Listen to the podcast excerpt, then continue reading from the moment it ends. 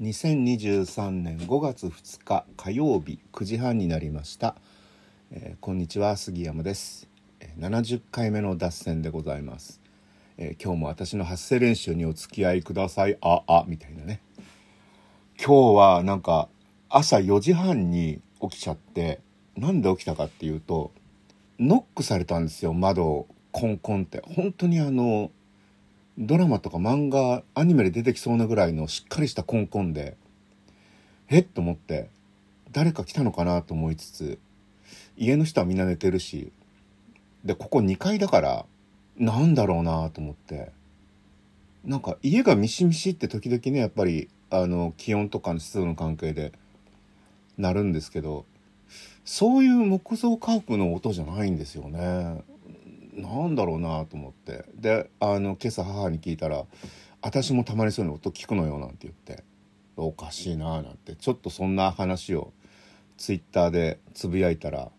カラスじゃないかなっていうレッスンをもらってあなるほどねっていうね最近のカラスは礼儀正しいだなと思っております。えっ、と先週ちょっと話しかけたかもしれないんですけど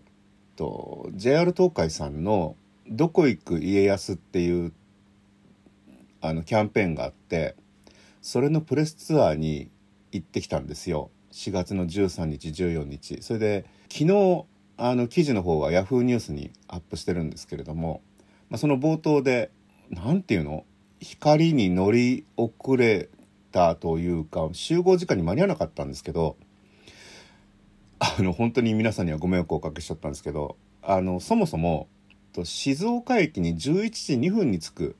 光に、えー新横浜から乗ろうと思ったんですけどなんとなく準備ができちゃったんでなんかおふくろもなんかまだ行かないのみたいな 目をしてるのでなんかもううちにいてもしょうがないなと思って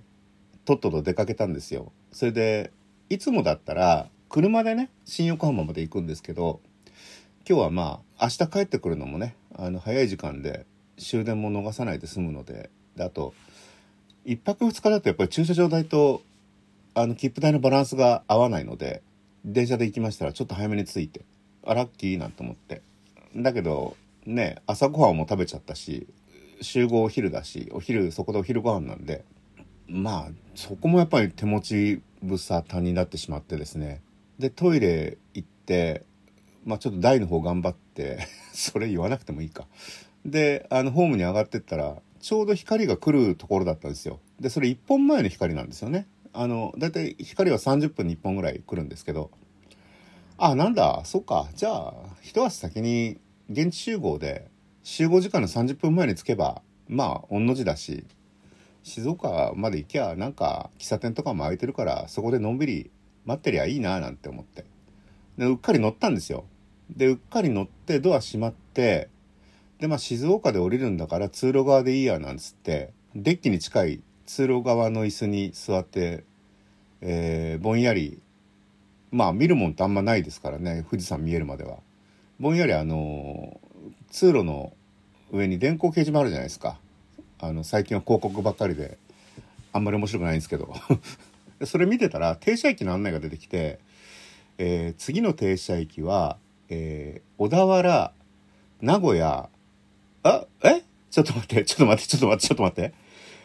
えーっと小田原の次が名古屋ちゅうことはこれ静岡止まんねえのかと。あいけねえやっちまったって感じですよね。もう乗り鉄の私としたことが。なんということでしょう。そうなんですよ。光って一頃はね駅止まりすぎて火玉なんて言われてましたけど停車駅がねバラバラなんですよ。のぞみができて以降特にね。それでああそういえばこの光っていうのは俺米原から白鷺に乗る時に使ってたやつだと思って静岡県内全部通過だから早いんだよななんて思ったことあったやつに今の俺乗っちゃってるよみたいな感じでこれは大変だと。まあでもとりあえず小田原で降りなきゃいけないなっていう。これ小田原に行くまでに気づいてよかったですよね。小田原発車しちゃったらもう名古屋でしょ？そうするともう目の前で静岡駅が通り過ぎていくわけじゃないですか。そんな屈辱はないなっていう。でそれを避けられただけでまあいいんですけど。で小田原で降りてでもう後続のこだまに乗るしかないんですよね。小田原に止まる光も当分来ないですし。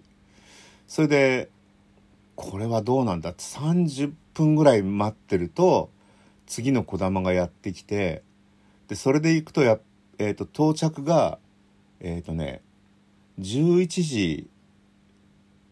えー、何分っつったかなえー、18分か着なんですよ。で集合時間11時10分なんで8分遅れであちゃーと思いながらで、えーと、スケジュール表を見て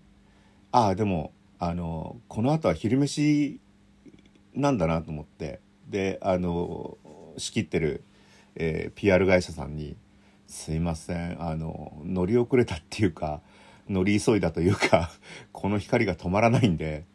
えー、まあご飯屋さんに僕直行するんで集合場所からもう皆さん移動していただいて結構ですよなんていう話をして本当に申し訳ないなって話をして、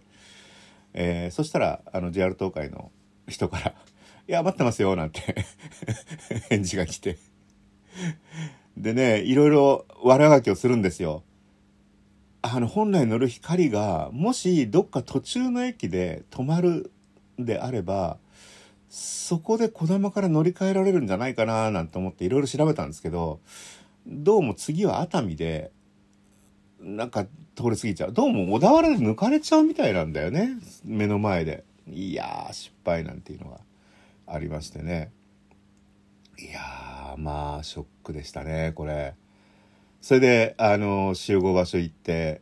あのまあご飯食べるところまでバス降りてから、まあ、バス乗れたんですよね。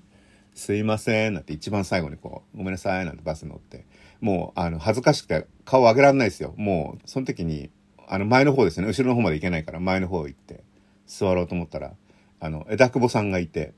枝久保さんはあの髪の毛の色ですぐ分かるんですけど「え、ああこんにちは」なんつって「すいませんもう俺やっちまいました」なんつって「わはは」なんつって。座って。で飯食ってる時に「ああもうなんか俺もうほんとこ恥ずかしいよね」なんつって。いや今日何？あの、枝久保さんだけかな？なんて、だったらいいななんて思ったら、あ、こんにちはなんて後ろから来たのが、あの、鉄道カメラマンの村上さんが後ろから、あーなんて、やばいっていう村上さんみたいな人脈の広い人に見つかってしまったみたいな。鉄道業界に名の、ね、友達の一緒に見かけてやばいなーなんて。いやー、村上さんもいたんだなんていう、ああ、もうこれはまずかったなって恥ずかしいななんて。もうこれ以上恥ずかしいことないですよって言ったら、こんにちはって今度後ろからあのめぐみさんが 元ね、乗り物ニュースの編集長のめぐみさんが出てきて、今東洋経済でね、書いてらっしゃる。うわ、めぐみさんだってパッと見たら隣に鉄道新聞の 福岡さんがいるじゃないですか。みんな揃ってんじゃんよとか思って。もうこんなこっぱずかしいことはなかったなっていう話なんですけどね。えー、そんなようなことがまあ恥ずかしい話でございまして。えっ、ー、と気分を変えようかな、えー、読書の話をしますかね。えっ、ー、と東野圭吾さんの「楠木の番人」っていう小説があってこれ単行本は随分前に出てるんですけど文庫版が4月の頭に出てきて、えー、それをねもう発売日と同時に。僕はあのあの作家さんにはちょっと申し訳ないんですけど文庫版が好きなんですよ。あの安いし安いのもそうだけどあとあの自分も経験してわかるんですけどやっぱりね後から出る版だといろいろ手を入れてあって完成版に近いんですよね。だから文庫版が割と好きで。で4月の頭に4月の5日かなんかに出たんですけど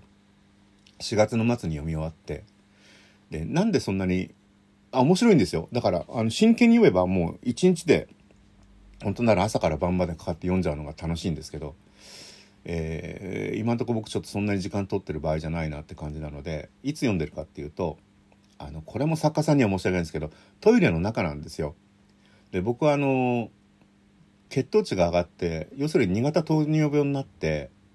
やっぱりね糖尿病になるとちょっと下の話なんですけどおしっこに糖分がやっぱりあって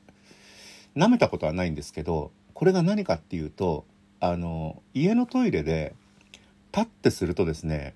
やっぱり微妙なしぶきが飛んでって床がベタベタになるんですよ。これびっくりでしょ？でなんで床がベタベタしてんだろうと思ったらどうも俺のせいだなって感じでであのもうおふくろから2階のトイレ掃除は私それからあの座っておしっこもしなさいっていうふうに言われましてですね。えー、で座っておしっこするとちょっとやっぱり時間がほっとするっていうかちょっと時間があるんですよね。だからそれでねあのおしっこする時も本を持ち込んでで僕ね台も結構早く終わっちゃうんですよ。座ったと思った瞬間に出るような感じなんですけどまあだから30秒1分か30秒ぐらいでおしっこの方がちょっと長いんですよね。あのちょろちょろ出てくんで。そんなんでトイレの中で読書するようになったら意外と本が読めるので、えー、トイレの中で、えー、読書時間を設けてますが1回にトイレに入る時間は1分かそこらです。そうすると大体毎日34回56回、えー、1分ずつ読んでって1ヶ月ぐらいで文庫本1冊ぐらいになるのかなっていう感じですね。えー、何の話をしてるのか分かりませんけど。まあそういう感じな、えー、今日も一日頑張りましょう。